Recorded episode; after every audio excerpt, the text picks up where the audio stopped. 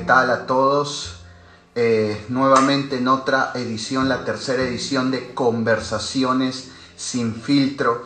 El lunes tuvimos a Hans con nosotros hablando acerca de las heridas que deja cuando papá eh, deja ese hueco en casa, ya sea por abandono o por rechazo, porque sencillamente se fue o algo pasó, pero finalmente no crecimos con ese amor de papá, pero vimos también cómo Dios puede restaurar el corazón cuando Él asume ese rol como ese papá perfecto. Y, el día miércoles tuvimos a Gary, aunque venía de un momento difícil para toda su familia ese mismo día, vimos que él pudo abrir su corazón y, pudo compartirnos acerca de esas luchas que él tuvo cuando se alejó de la iglesia en el mundo, cómo prácticamente él pisó en un momento ese fondo, pero vemos también cómo Dios es un Dios de misericordia, de restauración, y eso fue lo que hizo en la vida porque también él decidió rendirle por completo su vida. Y en el día de hoy tenemos un tema picante, un tema que va a desafiar tu corazón a todo nivel, a, a, todo nivel así literalmente. El invitado que tenemos hoy es conocido por algunos, de repente por otros no, pero eh, yo sé que lo que hoy vamos a conversar va a ser, wow, va a ser de otro, de otro nivel, va a ser así bien, bien, bien tremendo. Así que, ¿por qué no vas, comparte esta transmisión? Eh, ahí compártela con tus discípulos, con tus amigos. Eh, de repente gente que quieras que, que, oiga esto, compártelo ahí donde tú estás. y antes de, de poder iniciar, como lo he venido haciendo durante las ediciones anteriores. Primero quiero introducir con un versículo para centrarnos en lo que vamos a tratar en esta noche, siendo ya las 9 y 33 minutos en el libro de Primera de Corintios capítulo 6. Primera de Corintios capítulo 6 dice eh, en el versículo 18 de Primera de Corintios capítulo 6 dice, huid de la fornicación. Cualquier otro pecado que el hombre cometa está fuera del cuerpo, mas el que fornica contra su propio cuerpo peca. Y es un poco raro porque normalmente la fornicación tiene que ver con algo externo, es decir, eh, yo fornico porque tengo relaciones sexuales fuera del matrimonio con otra persona, obviamente del sexo opuesto. Pero en esta porción habla algo muy interesante y es que dice que el que fornica contra su propio cuerpo. Y, si te pones a pensar por un momento cómo es, cómo alguien puede fornicar contra su propio cuerpo, ¿cierto? Es como que no tiene ningún sentido, pero a lo que la Biblia se está refiriendo con el fornicar contra su propio cuerpo, está hablando literalmente de la masturbación. Es más, en otra en otra, eh, en otro, en otra edición de, de, la Biblia explícitamente menciona la palabra masturbación, que es fornicar contra su propio cuerpo. Así que en el día de hoy vamos a hablar acerca de la pornografía y cómo la pornografía nos lleva a la masturbación y cómo esto puede convertirse en un vicio. Algunos expertos hablan de que la pornografía activa un líquido en el cerebro que también es activado por los que son drogadictos. Y esto hace que mucha gente hoy en día, eh, sin saberlo incluso, sea adicta a la pornografía. Es más, de repente tú que nos estás viendo, estás teniendo luchas en este momento con la pornografía, estás teniendo luchas con la masturbación, pero hoy yo sé que lo que vamos a hablar aquí en esta conversación sin filtro va a va literalmente a, desafiar tus emociones, va a quemar tus neuronas y va a ser algo extraordinario porque Dios hoy va a traer libertad, yo creo, a través de esta conversación que vamos a tener hoy que vamos a tener hoy. Así que esto va a estar increíble. Sigue llamando a tus amigos, sigue llamando a todo el mundo que se pueda conectar. Y bueno, vamos a ver si la persona invitada para esta noche ya está aquí con nosotros. Vamos a ver, creo que lo vi, lo vi por algún lugar, creo. Ok, sí, ya. Otros mientras se va conectando. Creo que ahí ya, ahí ya se está conectando ahorita. Hey, ¿cómo estás? Hola, pastor, ¿cómo estás? Estoy conversando con el guitarrista de la marca. ¿Cómo estás, pastor? Bien, bien, bien. Aquí. Excelente. Aquí, aquí. Eh, y no, ¿y tú cómo estás? Bien, pastor. Bueno, gracias a Dios. Hoy día, un día de bendición aquí, eh, pues preparando todo ahí, eh, haciendo algunas, trabajando, gracias a Dios, grabando algunas cosas, avanzando. Con el favor de Dios, todo va, todo va cool, todo va cool. súper, súper. Bueno, eh, hay dos reglas, como las he estado diciendo en todas las conversaciones sin filtro. Solo hay dos únicas reglas.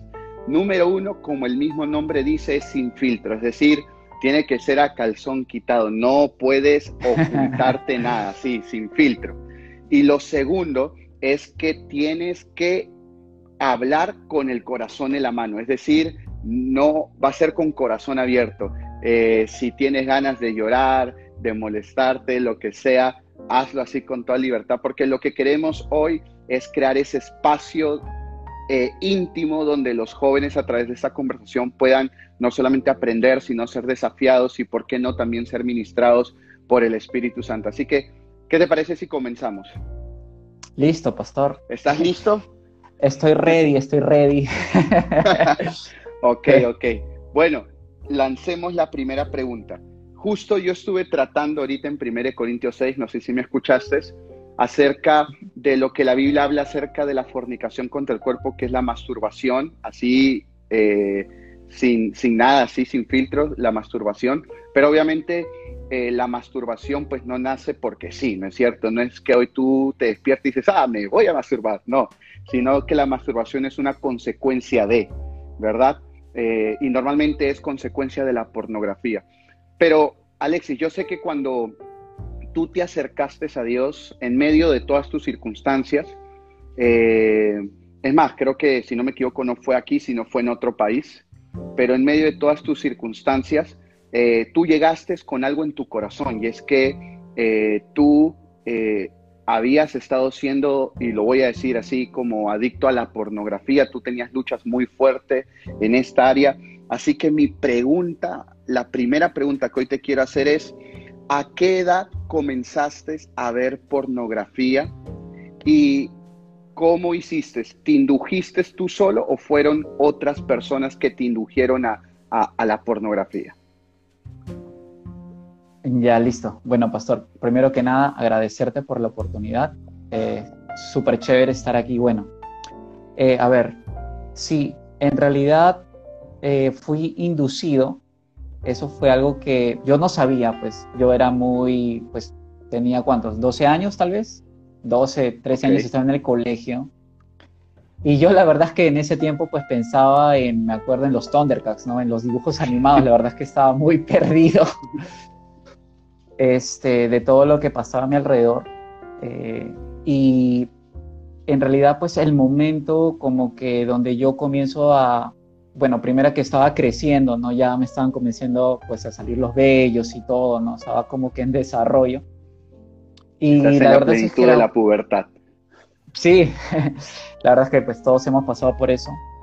Pero la verdad es que era así muy ingenuo. La verdad es que no tenía mucho conocimiento. Yo estudiaba en un colegio solo de varones, entonces mi contacto con pues con el público femenino era pues totalmente nulo y pues yo andaba en lo mío, ¿no?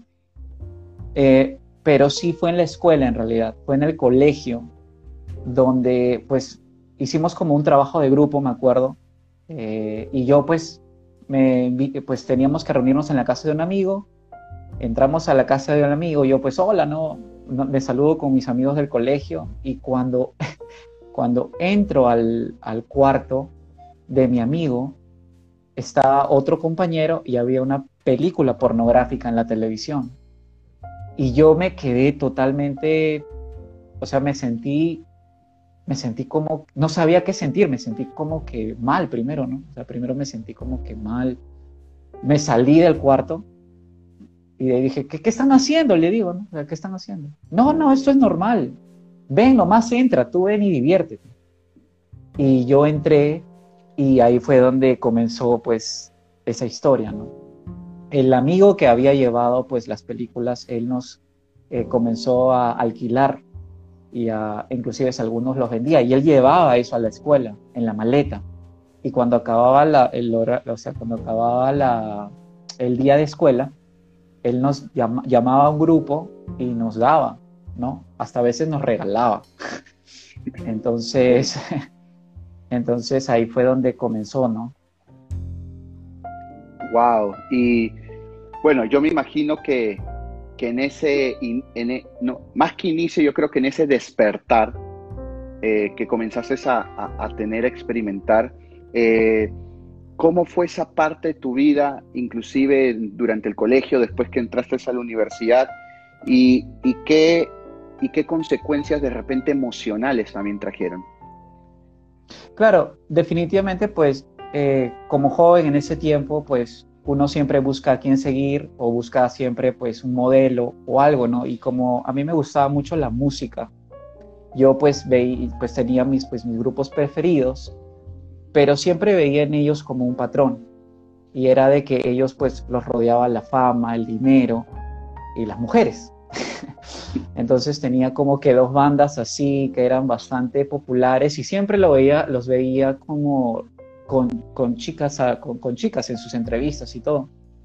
Y con mis amigos siempre eh, lo, que, lo que hablábamos era de que eh, para poder tener como que esa aceptación, tú tenías como que ser pues varonil y para poder ser varonil pues tú tenías que pues conquistar, pues tenías que, o tenías como que demostrar, eh, ¿cómo se llama? Que te las sabías todas. Dentro de ese rubro estaba eh, pues la pornografía. Entonces mientras uno más consumía y mientras uno más conocimiento tenía, era el papá el que se las sabía todas, ¿no? Entonces, durante ese tiempo de escuela, bueno, en ese tiempo yo no sabía nada de Dios, absolutamente nada. o sea, todo ese tiempo... pero muy mal, o sea, no, nada. Mi abuela, solo sabía que mi abuelita iba a la iglesia, pero que ahí no, la verdad es que nada. Pero todo ese tiempo de la escuela fue bastante perturbador, porque en realidad yo ahora me doy cuenta que no tenía ningún tipo, o sea, no tenía ningún tipo de valor ni por mí, ni por, ah, o sea, ni, por las personas que estaban alrededor mío. Porque, o sea, yo pensaba que eso era algo normal. Entonces yo tenía en mi habitación películas, tenía videos, ¿no? Tenía videos ahí, ¿no? Y cuando mis amigos de la escuela venían, a veces a, visitarme, nos poníamos a ver. O sea, era algo cotidiano, era como tomarse una cerveza. Entonces, definitivamente, pues en ese tiempo yo no, me sentía mal, ¿no? Yo pensaba que eso era algo normal, ¿no? Y dentro de todo, dentro de todo, eh, siempre vi como que eso era ya parte de mi vida. Entonces acababa la escuela, bueno, hacía mis tareas, pero siempre había un momento del día donde yo tenía un tiempo para eso, tenía un tiempo para estar pensando en eso, ¿no? tenía un tiempo como para seguir investigando eso. ¿no? Y, bueno, en ese tiempo todavía no había internet, recién estaba comenzando el internet, ¿no? Pero durante todo ese tiempo y antes de salir de la, escuela, antes de salir de la escuela, eh, sí tuve mucho contacto con eso, o sea, consumí muchas horas de eso, demasiadas horas, ¿no? O sea, y definitivamente la pornografía me llevó a caer en masturbación, ¿no? Al, no al comienzo, porque primero yo, no, yo tampoco no sabía qué era eso, ¿no? Pues, ¿no? Pues en el colegio, no sé si tú me permites decirlo como es, vamos a preguntar. Dale, dale, O sea, pues, pues en la escuela los hombres siempre, pues como, como, como digo, no siempre tratan como de demostrar más masculina, masculin, masculinidad. Y, y, pues ahí eh, el que no se masturbaba pues era, pues era del otro equipo. Era cero, como que a la izquierda. Era débil, ¿no? Era débil, ¿no? Entonces ahí era, ¿y cuántas te viste de ayer? No, yo ya vi esta, ¿no? Entonces era algo muy, muy estúpido en realidad, ¿no? O sea, algo totalmente, pero pues ahí era pues hablar de, pues, en el argot, no se habla acerca de, pues, de hacerse la paja y ese tipo de cosas, ¿no? Entonces, claro, claro. Entonces, este, eh, como te digo, ¿no? Todo, todo ese tiempo eh, fue muy feo. yo puedo decir que fue totalmente incorrecto, ¿no? Eh, hasta, hasta, hasta graduarme, pues hasta salir de la escuela, ¿no? inclusive la pornografía hacía que yo me, haya, me tuviera como que una posición de esconderme, porque en el fondo yo sabía que estaba mal. Entonces comencé como a hacer el emo, el emo de mis épocas, que era como que me vestía de negro, más la música que escuchaba.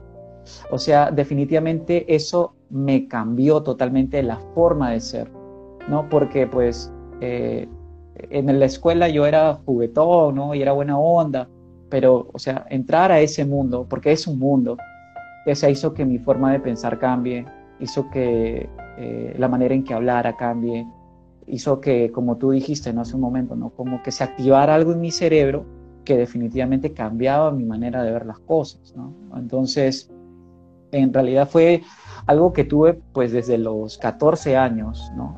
bueno, si continuamos hasta que salí de la escuela y cuando salí de la escuela, la cosa se puso peor. porque ahí sí ya comencé a tener contacto con, con, chicas, ¿no? Entonces cuando salgo a la escuela, cuando, salga, cuando salgo a la escuela, perdóname, y ya entro a, la universidad, ya a tener contacto, entonces yo tenía toda esa, todo eso en mi mente y yo pensaba de que pues estar con alguien era exclusivamente pues practicar pornografía. ¿no? Yo pensaba eso. Eh, así, haciendo un paréntesis, te, quiero preguntar esto. De alguna manera, eh, y te lo hablo así sin filtro también, de alguna manera eh, sentías que te habías mecanizado para cumplir tus fantasías que veías en la pornografía cuando estabas con una mujer. Eh, y perdóname que, te lo diga así, y sabes por qué te lo digo, porque yo he visto muchas veces parejas que están en noviazgo y que están para casarse y, alguien de los dos o a veces los dos ha tenido estas, estas luchas y muchas veces eh, eh, ellos han sido enseñados por, por el tema de la pornografía y piensan que el disfrute de la parte sexual tiene que ser como lo que ellos vieron y, y, bueno, obviamente pues Dios tiene que traer mucha liberación de todo esto. Y, por eso te lo pregunto, ¿tú sientes que de alguna manera tu mente estaba siendo como alguna manera eh, adoctrinado, mecanizada para que el estar con una mujer, porque tú dijiste algo muy puntual y era que comenzaste pues a, ver el, estar con una mujer, el, hecho de, practicar pornografía. Entonces, ¿tú, ¿tú sentías eso de alguna manera?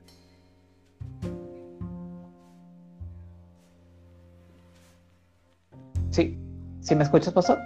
Sí, sí. Ok, sí, claro definitiva, definitivamente yo ya no, pues, o sea, no veía, pues, o sea, yo más lo que veía, por ejemplo, era el físico, ¿no? O sea, veía todo lo de afuera, absolutamente todo. O sea, no me importaba si, si era inteligente, qué le gustaba, qué hablaba, no. Yo solamente le veía la cola y si la cola estaba bonita, adelante, le hablaba, ¿no? o si era si cumplía los requisitos que para mí era, pues, no, simpática y todo, yo, eh, pues, le hablaba o me acercaba, ¿no? Pero todo era en base a eso. O sea, en esa etapa de mi vida nunca pude, pues, tener buenas, nunca tuve una buena amiga, porque, pues, en realidad todo era buscar a una chica por el físico, ¿no? Que tenía que tener un buen físico, porque si no, pues, no se, no iba a cumplir, pues, las expectativas, ¿no? Es algo terrible en realidad, ¿no? O sea, totalmente desubicado, pero, pero, o sea, no, yo no, no me tomaba el tiempo de, de, conocer a nadie, en realidad, ¿no? Por, por eso, ¿no? Y eso es algo que yo tenía como que escondido, que no se veía, que no se veía, perdóname, ¿no? Entonces, uno, uno hablaba conmigo y yo te hablaba de muchas cosas, pero siempre eso estuvo ahí, siempre estuvo perenne, o sea, nunca, en, o sea, siempre estaba lo llevaba conmigo y lo sacaba solamente cuando, cuando estaba solo, ¿no? Ahí cuando nadie me veía, ¿no? Ahí es donde yo pues veía mis películas o miraba pues este eh, programas que eran que no eran para mi edad definitivamente Entonces, fue donde perdí, o sea, perdí totalmente los valores, ¿no? Porque estaba totalmente incorrecto, aún inclusive, me acuerdo que una vez me acerqué a mi mamá, pues, ¿no? A la cocina. Y pues yo como no sabía de eso, pues estoy hablando ya de la universidad y yo estaba como que bastante confundido porque me daba cuenta de que tener amigos era importante, ¿no? que había otras cosas, ¿no? Otras cosas mucho más importantes, ¿no?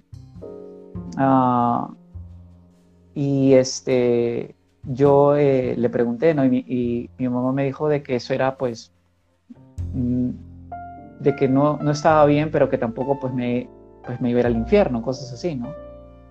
O sea, eh, en realidad, pues, no, como te digo, no fue algo que yo pensara que estaba, estaba mal, ¿no? O sea, y a lo largo, pues, ¿no? De escuchar, pues ya, bueno, sé que ahorita no, no vamos a tocar eso, pero, pero eh, conocí muchos jóvenes en la universidad que también eran así, eh, increíblemente, ¿no? Que también tenían como que cosas ocultas, ¿no? Pornografía, inmoralidad, sobre todo, bueno, inmoralidad y masturbación, ¿no? Que hablar de ese tema era como que, ¿no? como que si no pasara nada, ¿no? Como que si no fuera verdad, ¿no? O sea, perdón, como que si no fuera algo que no fuera normal, a eso voy. Wow. Pero bueno, eh, estuviste un tiempo en la universidad y yo sé que en un momento en la universidad les tocó irse para Estados Unidos, ¿no es cierto? Eh, Cuando... ¿Cómo fue el llegar ahí y teniendo ese problema? Porque pues, Cuando lo digo porque antes... Estados Unidos, pues, ¿no? sí. Eh, bueno, antes de irme, antes de irme, antes de viajar a, Estados Unidos, sí, yo tuve dos novias, dos enamoradas, ¿no? Y fui tan, no sé si decirlo piña, pero justo la primera chica con la que estuve en la universidad era igual que yo. wow. O sea, pensaba igual que yo. Entonces no íbamos a la universidad, faltábamos a clases, por estar ya, ya no era pornografía, no era masturbación, sino ya era fornicación. Perdóname que te haga un paréntesis. Eh, lo que tú dices es súper importante porque a veces uno ve que, ese tipo de, de, problemas y circunstancias es solamente competente a los hombres, pero no, no es así. O sea, esto es algo eh, tanto para hombres como mujeres, o sea, ambos tienen las mismas luchas, ¿no es cierto? Y, como tú mencionaste, justo la chica con la que tú estuviste, o sea, estaba pasando por las mismas luchas al igual que tú, ¿no es cierto? Sí, y al final una vez hablando con ella y ya, pues no, ella me dijo de que eh, ella tenía muchos vacíos, pues no tenía papá, su papá falleció, ¿no? Eh, había fallecido y cuando estaba conmigo y cuando teníamos o cuando teníamos intimidad, ella se sentía protegida, querida, amada y todo, ¿no? Yo en ese tiempo no entendía de eso porque yo pues, o sea, entendía, pero no, no pensaba en eso. Pero sí me di cuenta de que, ah, de que ella se refugiaba en eso porque pues se sentía sola en realidad, ¿no? Y ella me lo dijo, me lo dijo. Si yo estoy contigo es porque tú me das protección, porque eres buena onda, porque me entiendes, porque me escuchas, ¿no? Pero siempre estábamos inducidos a eso, ¿no? Y con las... Yo tuve que terminar, yo fui el que tuve que terminar porque, porque ella no me quería dejar. Ella, eh, es más, eh, sea, tuvo, que haber una intervención por parte de su mamá y de, hasta de, mudarse porque, porque ya era algo obsesivo, ya, ya era una obsesión. Wow. ¿no? Entonces yo me cambié el número, me cambiaba, hice lo que sea, pero ella igual me buscaba y me seguía, y como sabía mi casa, obviamente me venía a buscar. ¿No? Entonces yo ya no quería saber nada y tuve que, pues desaparecer, o sea, no, no venía de la casa, o sea, no venía a la casa hasta muy tarde porque a veces ella venía, en ese tiempo no había celular tampoco. Entonces la única manera de ver a esa persona pues era, nada, pues era venir a la casa, ¿no? buscarla, ¿no? Entonces, pero después de ahí ya se, eh, pues se terminó y ya yo pude ahí estar con, otra persona y ya con esa segunda persona ya como que pude igual entender un poquito más. Todo ha sido algo progresivo, ¿no? Pero bueno, como tú dices, ¿no? me tocó viajar. Eh, mis, mis padres, eh, pues mis padres tuvieron la oportunidad de, sí, de viajar a Estados Unidos, pero yo estaba en la universidad y ellos dijeron, me dijeron, tú estás pensando que nosotros te vamos a dejar en la casa solo por seis meses. no. Será para que hagas fiestas romanas aquí, ¿no? ¿No? Y te la des de Calígula. Entonces, a como del lugar, tú tienes que sacar tu pasaporte y te tienes que ir con nosotros. O sea, ya, ya se notaba cómo era yo, ¿no? Que era una joyita, ¿no? Aparte de eso, ya había sido inducido pues al, al licor, ya bebía bastante también, ¿no? Entonces, no había forma, ¿no? Tenían que llevarme sí o sí. no había de otra, ¿no? Si te dejaban, eh, te perdías así totalmente. Es más, mis amigos me decían, mis, mis amigos, mis amigos me decían, si, si, si, si tus papás no te llevan, tú te vas a morir. Te vas a morir literal, te vas a morir literalmente. Wow. ¿no? Y tal vez, ahora, tal vez ahora me río, ¿no? Bueno, porque ya hace mucho tiempo que ha pasado, ¿no? Pero yo, yo pienso de que hay muchas personas que tienen, es un, tienen un pasado que probablemente sea más fuerte que el mío, ¿no? No tan solo en eso, sino, pero netamente todo eso se dio porque yo le di la entrada a lo prohibido, a la pornografía. Eso continuó conmigo en Estados Unidos. Eh, en Estados Unidos, cuando yo llego a Estados Unidos, eh, yo dije, yeah, porque yo veía la televisión y veía las gringas y, y, todo, y yo dije, no, ahora sí, se, yo, le decía a mis, yo les decía a mis amigos, ustedes no saben, yo voy a venir acá y voy a poner acá, ¿no? Cuando regrese voy a poner un casino. O sea, eso, pues tenía 20 años, ¿no? Claro, claro. Y, y, cuando, y cuando llego a Estados Unidos eh, y veo todo, pues definitivamente la realidad es diferente allá, ¿no? Y veo pues los chicos de 16 años con carro, los, los chicos de 16 años con carro, y me acuerdo que cuando yo llegué estaba de moda el hip hop, ¿no? Y, y, todo el mundo estaba, pues aparecían los, los, los, chicos con sus carros así descapotados y todo, ¿no? Y yo decía, es, y los veía con bastantes, exactamente, y los veía pues con, con un montón de, de, chicas bonitas, yo decía, este es mi lugar, he llegado al paraíso, ¿no? Y definitivamente eh, siempre estuvo, es más, yo iba en Estados Unidos a, a, a tiendas donde habían, ya donde consumir pornografía es normal. Wow. Ahí, hay, ahí había, bueno, bueno, estamos sin filtro, ¿verdad, pastor? Sí, sí, no, dale, dale. Sí. olvidemos, olvidemos que nos están viendo. Es una conversación entre los dos. Ahí habían como que casas de donde venden ya pues películas, ¿no? No es como, no es como que uno las va a buscar a, todo así, ¿no? Escondidito. No, allá hay tiendas donde eso es legal y tú puedes ir a comprar y yo me metí ahí, a veces compraba y todo. Y yo lo que quería era ennoviarme, ¿no? Yo quería como que, pues, o sea, vivir lo que quería casarme y todo, ¿no? Tratar de vivir la vida que mis padres habían tenido, pero a mi manera, ¿no? Claro. Entonces, definitivamente mi consumo de pornografía eh, se, se, incrementó un poquito más, pues definitivamente también estaba como que en masturbación.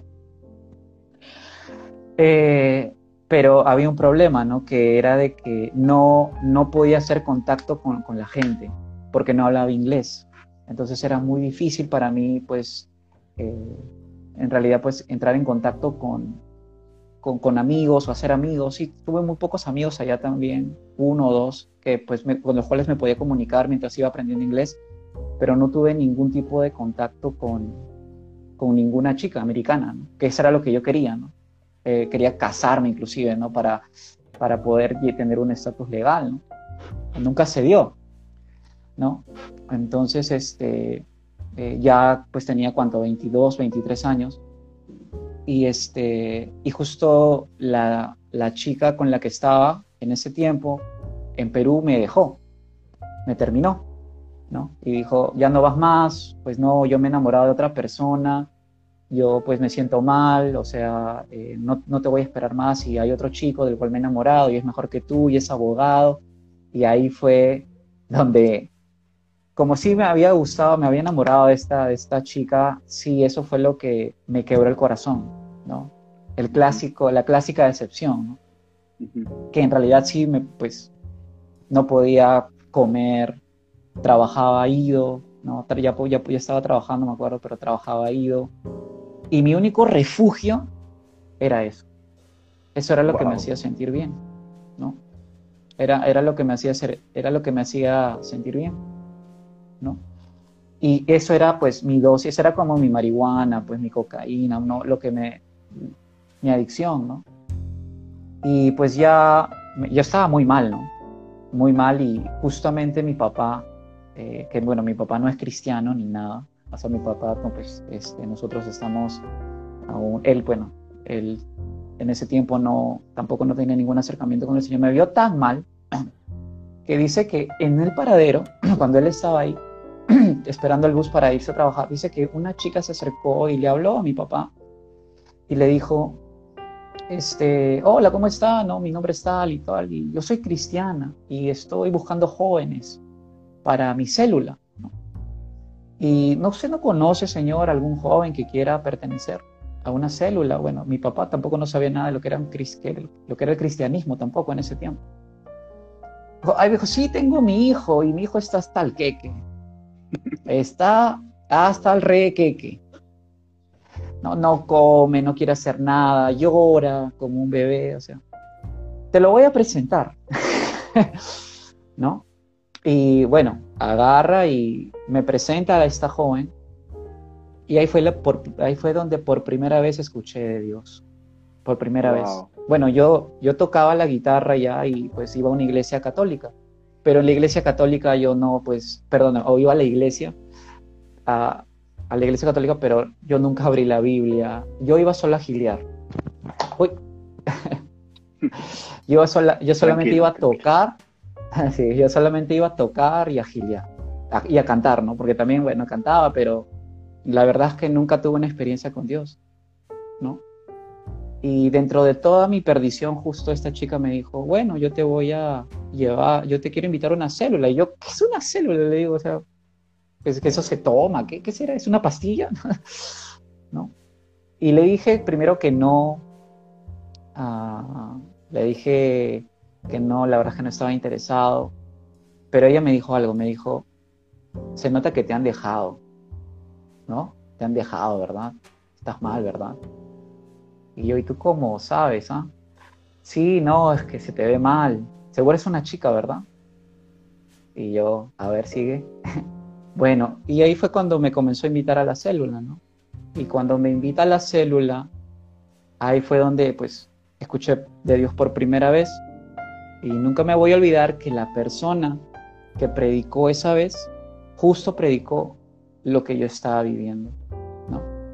Y ahí fue donde comencé a caer en cuenta de lo que era Dios. ¿no? Porque la verdad es que no. Es más, me acuerdo que cuando íbamos a la célula, eh, yo le decía a esta chica, eh, no, o sea, yo, yo creo en Dios y todo, pero la verdad es que yo pienso de que, ¿no? de que Dios está en el cielo, ¿no? Y, y todo bien, ¿no? Pero sí, la primera vez que, que fui a una célula, sí, sí, sí sentí como que algo, ¿no? Algo que nunca había sentido antes y me gustó.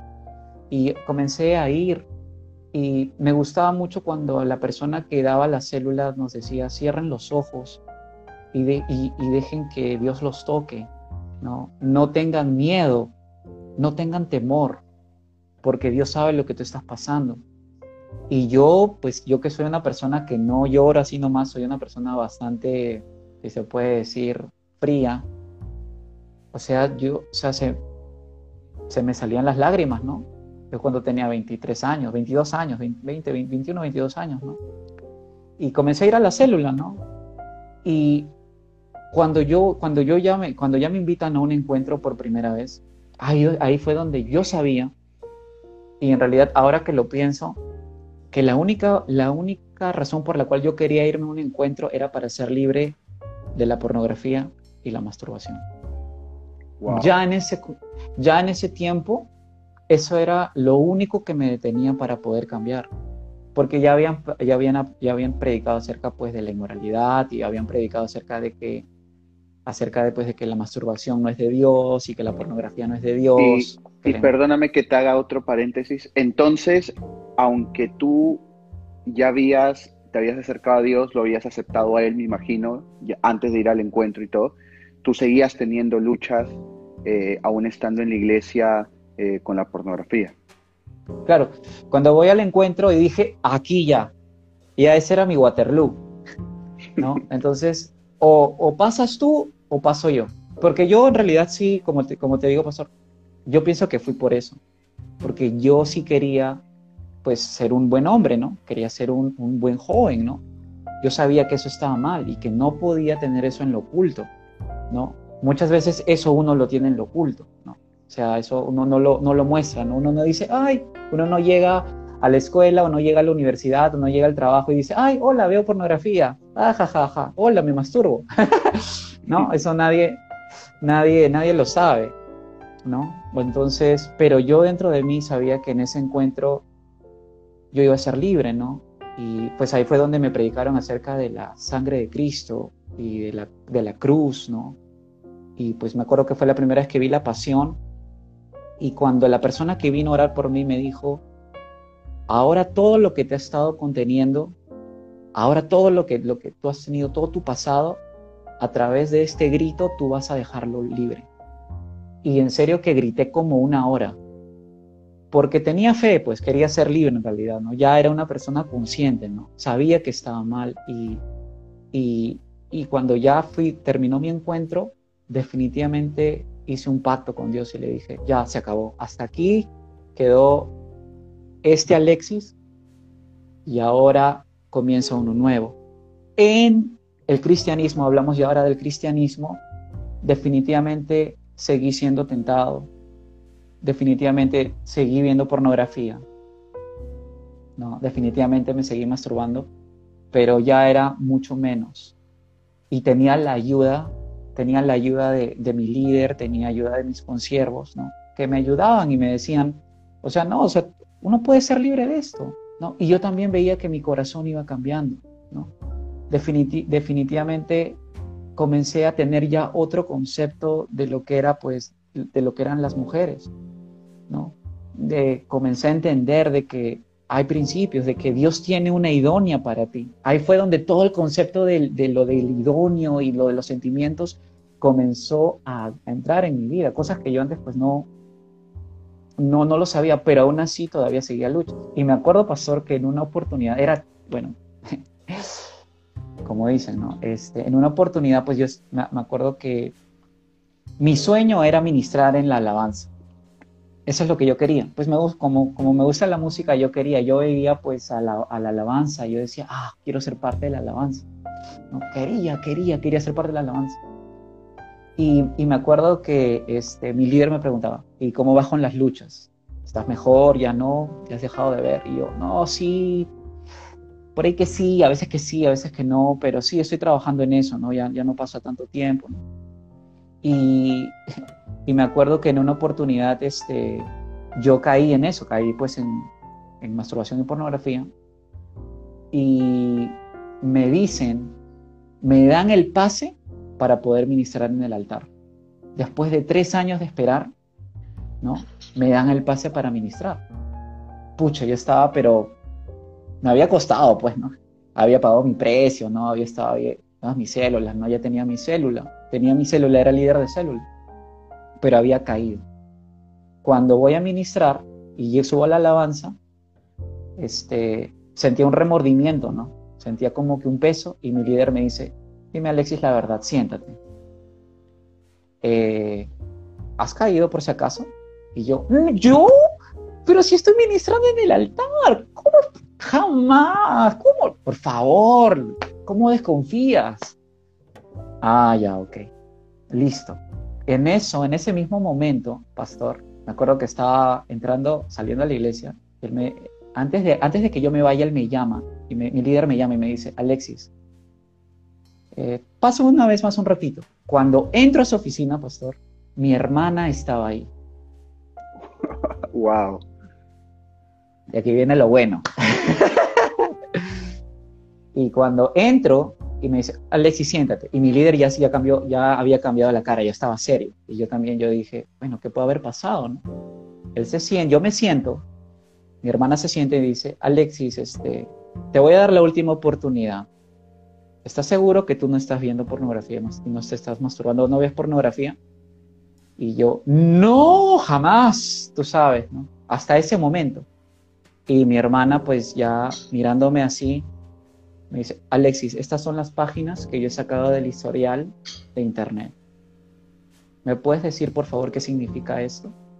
Wow. Y todas era, todos los enlaces, todos los enlaces de, de pornografía que había visto. Y ahí, pastor, ahí fue donde ahí, ahí quedé yo. Ahí quedé, ahí quedé. Wow. Tú no sabes la, la confrontación tan fuerte que yo tuve y yo dije, qué hipócrita que eres, ¿no? O sea, eres un hipócrita, Alexis. Y todavía mi líder me dice, ¿y todavía ministras en el altar? Ahorita mismo vas donde el líder de alabanza y le pides perdón. Y vas a estar en disciplina. Y entré en un tiempo de disciplina. O sea, lo más duro es la confrontación, es la verdad, porque a nadie le gusta que le confrontan, a nadie le gusta que le digan la verdad. Pero yo tuve que llegar a ese, a ese grado de que mi misma hermana, ¿no? Eh, me tuviera que sacar las pruebas, ¿no? Entonces yo fui ya llorando, ¿no? Ya ahí sí, ahí sí todo, ya, ahí sí, ya, ya llorando, ya todo, ya al líder de alabanza y decirle, sabes que no puedo ministrar porque estoy en pecado y la verdad es que gracias a Dios, eh, bueno, el líder de alabanza me escuchó y me dijo, voy a orar por ti. Si lo que esto ha pasado, lo que esto te está pasando es para que tú entiendes algo, ¿no? O sea, Dios te tiene que procesar porque, porque te ama. Y si Dios no te amara, no tendrías que pasar por esto, ¿no? Y a partir de ahí comencé a recibir ayuda, ¿no? comencé, me, me, acuerdo que me metí como que a una página de restauración en el área moral y ahí comenzó mi camino, ¿no? Y ahí comencé ya definitivamente a alejarme de eso. Y mi tiempo de espera fue bastante. ¿no? Ahora, si, si hablamos del tiempo, desde ese momento hasta que yo conozco a mi esposa, pasaron como seis o siete años en realidad, donde tuve que estar trabajando en esa área por bastante tiempo.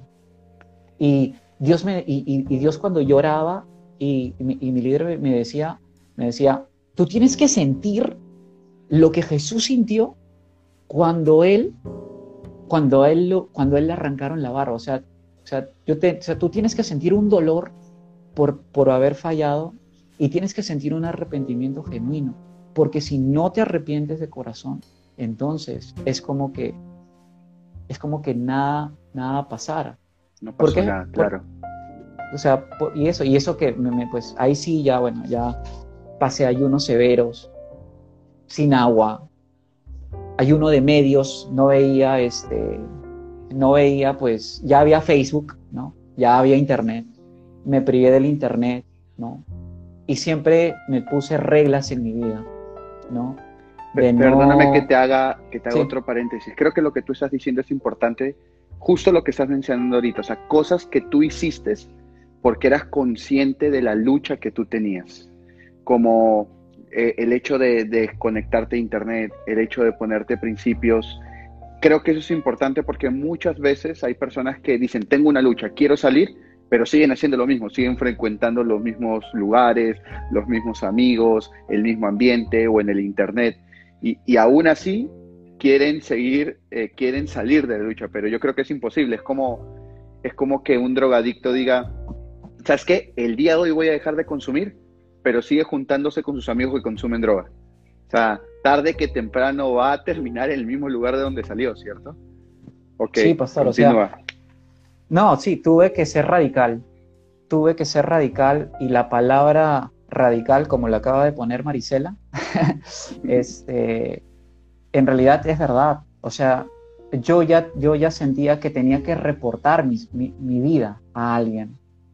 Porque yo no me sentía fuerte. Entonces yo a veces tenía que llamar a mi líder o llamaba a un consiervo y le decía, oye, ¿sabes qué? Tengo tentación, puedes ayudarme a orar, por favor, puedes darme más prédicas, ¿no? Y tal vez yo lo cuento así de esa manera porque algo que es muy importante es que si tú te quieres casar, ¿no? Uno no puede entrar con ese tipo de luchas al matrimonio. O sea, uno no puede entrar a amar a una persona si uno no se ama a sí mismo. ¿No? Entonces yo entendí eso, no me estaba amando, no me respetaba. Incurrir en eso definitivamente es como que votar, o sea, es como que intercambiar lo que Dios te ha dado, que es la pureza y la santidad, o sea, por, por, por lo que intercambiarlo por algo que no vale la pena. como te digo, o sea, estoy totalmente convencido que si no hubiera hecho ese cambio radical, probablemente todavía estaría atado a eso y probablemente no hubiera podido disfrutar de las bendiciones que Dios tuvo para mí después en esa área, ¿no?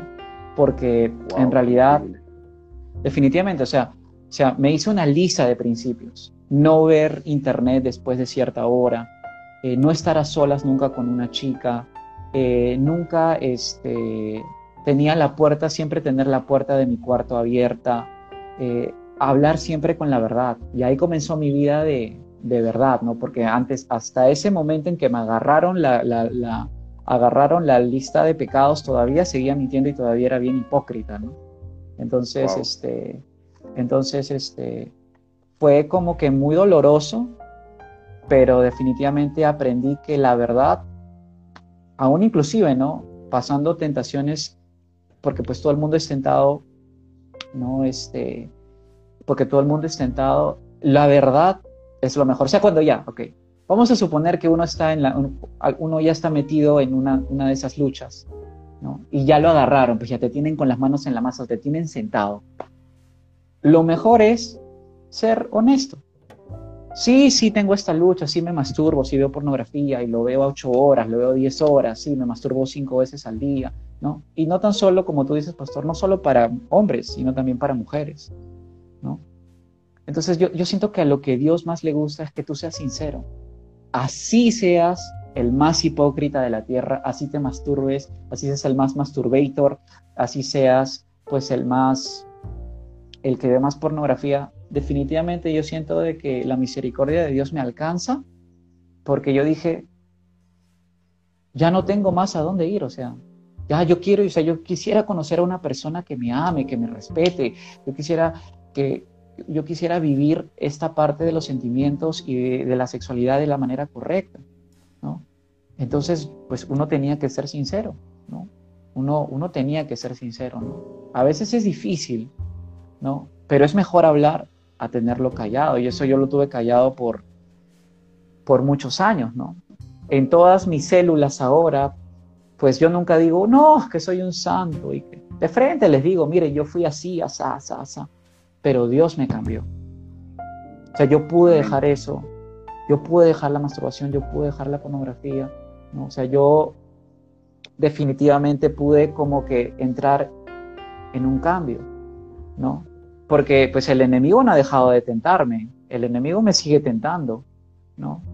O sea, eso no ha acabado y el, enemigo siempre lo va, a lo va a buscar a uno hasta el último día de sus, de su, hasta el último, hasta el último de sus días, el enemigo va a tratar a uno de hacerlo caer, ¿no? Pero definitivamente que la pornografía, la masturbación, la inmoralidad, sexual no son de Dios, no son de Dios porque Dios no nos creó para eso. O sea, Dios no me creó a mí para, para, para vivir en lo, en lo oculto, sino Dios, yo siempre tenía eso, no siempre había querido, mi ya mi sueño era poder estar de la mano con una chica limpio y caminar por el parque y todo, ¿no? Y sí, y decir te amo y bueno, pues yo lo, lo, lo conseguí, lo conseguí, pero tuve que ser sincero, tuve que decir la verdad tuve que arrepentirme, tuve que pasar por el proceso de la cruz. Por eso es que los encuentros son muy importantes, los reencuentros, todo es tan importante porque en realidad sí te ayuda. ¿no? De nada sirve, de nada sirve vivir una vida de apariencias. Es la verdad, es la verdad. Y te cuento algo ya, pastor. Me, me, uno nunca sabe. Yo seguía a dos pastores, pastor. Durante ese tiempo de reconciliación conmigo, ¿no? De ayunos y todo, eh, de ayunos y todo, yo seguía a dos pastores. Dos pastores que eran, pues, pro en esa área, ¿no? Escuchaba muchas prédicas acerca de la pureza y restauración en la pureza. Cuando los vengo a seguir hace unos, hace dos años, los dos, uno se divorció y el otro se volvió gay. Wow, wow. Y eran pastores, ¿no? Entonces yo, yo decía, si ellos siendo pastores y siendo, y, siendo personas mediáticas, pues tomaron esas decisiones, ¿cuánto yo más no tengo que santificarme, no? ¿Cuánto yo más no tengo que poner eh, esas, no tengo que poner, eh, tengo, no, o sea, no, no, tengo que buscar más de Dios? Y mira, hasta el día de hoy, hasta el día de hoy la puerta de la computadora está, está abierta. Mira, esa es la puerta. No hay puerta, pastor. Está abierta. hasta el día de hoy, hasta el día de hoy. Hasta el día de hoy, porque yo sé que el enemigo va a tratar pues de, de seguir tentándome, ¿no? De seguir, de seguir buscando de que yo caiga, ¿no? Pero, pero gracias a Dios sí, como que ese proceso eh, en la misericordia de Dios sí me, me, me ayudó bastante, ¿no? wow, qué increíble. Em, eh, justo cuando tú hablas sobre esto venía un verso a mi corazón y es que el que cree estar firme, mire que no caiga. Y, y, de esto no se escapa nadie, porque tú puedes ser pastor, eh, ya, tú puedes ser apóstol, lo que tú quieras, ¿no? El título que tú quieras, pero si tú le abres la puerta a la tentación, te va a destruir, porque eso es lo que hace el enemigo. El enemigo, el enemigo busca una vida no, no para abrazarla, sino para verla destruida. Y justo cuando tú hablas acerca de, tener las cosas en oculto, me acordé de Adán y Eva, porque cuando Dios baja y comienza a buscarlos, la Biblia dice que no los encontraba, y, obviamente él era Dios, él sabía dónde estaba, porque no hay nada que escape delante de sus ojos. Pero él estaba esperando que Adán y Eva dijeran, Señor, aquí estamos. Y esto fue lo que pasó. Pero ellos se ocultaron. Y, yo creo que eso fue lo que molestó a Dios. Yo creo que él estaba dispuesto a restaurarlo, pero el, yo creo que lo que a Dios le molestó fue el hecho de que no solamente lo ocultaran, sino que lo quisieran justificar. Y, y, es más, yo, y es más, yo siempre he creído que si la serpiente hubiese tenido a quien, a quien echarle la culpa, lo hubiese hecho, pero ya no tenía a quién.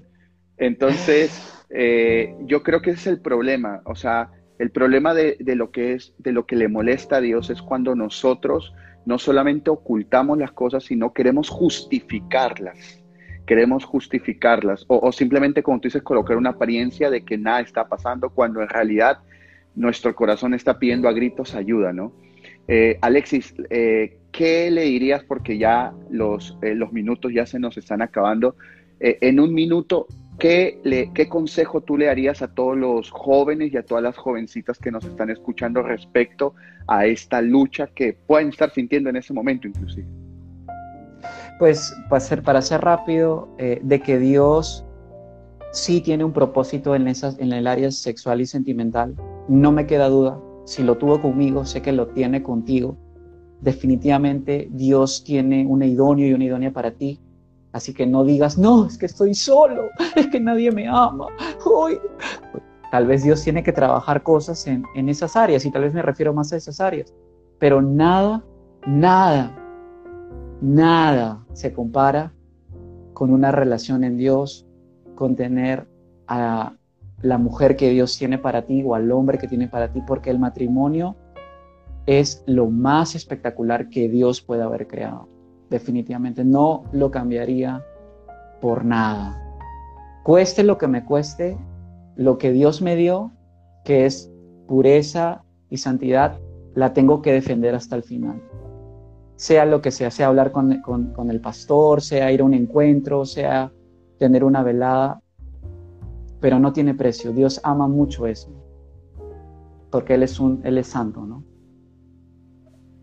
Wow, amén, total.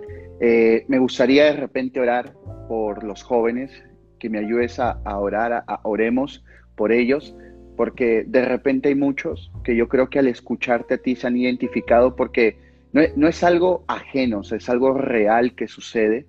Eh, ¿Cuántos pueden estar teniendo luchas en esa área, en sus pensamientos, sus emociones, y no lo están hablando? Sienten vergüenza de repente, o, o, de repente si han hablado, no lo han hablado todo, porque a veces las personas solamente hablan lo que ellos piensan que otros deberían escuchar, pero no abren totalmente su corazón. Y, yo creo que Dios a través de tu testimonio, pues yo creo que ha comenzado a tener libertad a esos jóvenes. Así que oremos por ellos. Padre, en el nombre de Jesús, Señor, tú y nadie más que tú conoces las luchas que los jóvenes están pasando en su área sexual, Señor, con respecto a la pornografía y a la masturbación. Tú sabes cómo su corazón pide a, gritos ayuda y Señor, eh, eh, yo sé que a través de el testimonio de Alexis ellos han podido eh, ser confrontados y, ver cómo sí es posible poder eh, conquistar en estas áreas y no dejarse conquistar por la inmoralidad sexual y, y, por estas y por las consecuencias que traen. Señor, por eso hoy yo te presento la vida de todos aquellos jóvenes y jovencitas que nos están escuchando y yo te pido, Padre, que una gota de la sangre de Jesús hoy pueda venir y ser derramada sobre su vida y que por la sangre de Jesús ellos puedan obtener es un cambio de naturaleza, donde todo ese pecado, donde todas estas ataduras, esa manera de pensar, lo que están sintiendo, estas luchas, vengan a ser, Señor, absorbidas en tu sangre e intercambiadas por la libertad a la cual tú les estás llamando. Y Señor, yo te pido que por la unción de tu Espíritu Santo, cadenas que los mantienen atados a un pasado en sus pensamientos, eh, eh, en sus emociones, Señor, en sus sentimientos. Yo te pido que la unción del Espíritu Santo pueda quebrar, pueda romper esas ataduras, porque como dijo Alexis, tú no los has creado para ser esclavos, sino que tú los creaste para andar en la luz, no en la oscuridad, no en algo oculto, sino en la luz, en la libertad a la cual tú les has llamado. Señor, yo te pido que aún tú le des a ellos la valía, la valentía de acercarse a autoridades espirituales, sus líderes, sus pastores, y que puedan es contar, abrir su corazón de lo que les está pasando y que puedan encontrar verdadera libertad en ti. Gracias, Señor, en el nombre de Jesús. Amén y amén. Bueno, eh, el título de hoy era Indómino, porque la palabra indómino significa algo que es muy difícil de controlar. Pero yo creo que hoy nos hemos dado cuenta que en Dios eso no solo es controlado, sino que es más, es vencido. Porque eso fue lo que la palabra que tú utilizaste, se puede vencer. Y bueno, para aquellos que no saben o aquellos que sí, Alexis tuvo un final feliz, se casó con una, eh, con, con una tremenda esposa que lo ama, eh, viceversa, y juntos aún ahora sirven a Dios, son parte de la marca y, la verdad que yo creo que tu testimonio ha bendecido y seguirá bendiciendo a muchísimos jóvenes. Gracias Alexis por, por acompañarnos eh, en esta noche, gracias por abrir tu corazón. Yo sé que el tema de hoy ha sido un poco picante, por así decirlo, pero yo creo que era necesario. Yo creo que era necesario porque eh, a veces uno no les puede hablar, pero cuando alguien escucha de otra persona cosas que está viviendo y que son reales, yo creo que eso tiene un poder increíble. Así que, Alexis, muchísimas gracias. Gracias por haber estado con nosotros en esta noche. Y, y nada, nos estamos viendo. Un abrazo. Pastor, bendiciones, gracias, gracias por todo. Chao, chao. Y bueno, eh, no se olviden que la siguiente semana, lunes, miércoles y viernes, continuamos con conversaciones sin filtro. Mañana los espero a todos a las 5 de la tarde en la reunión de 5 de la tarde en la reunión de jóvenes. Por mañana va a ser a las 5. Que Dios los bendiga y que Dios los guarde. Y recuerden, tenemos una cita aquí en Conversaciones sin filtro. Nada más paz. Que Dios los bendiga. Un abrazo. Bendiga. Un abrazo. Chao, chao.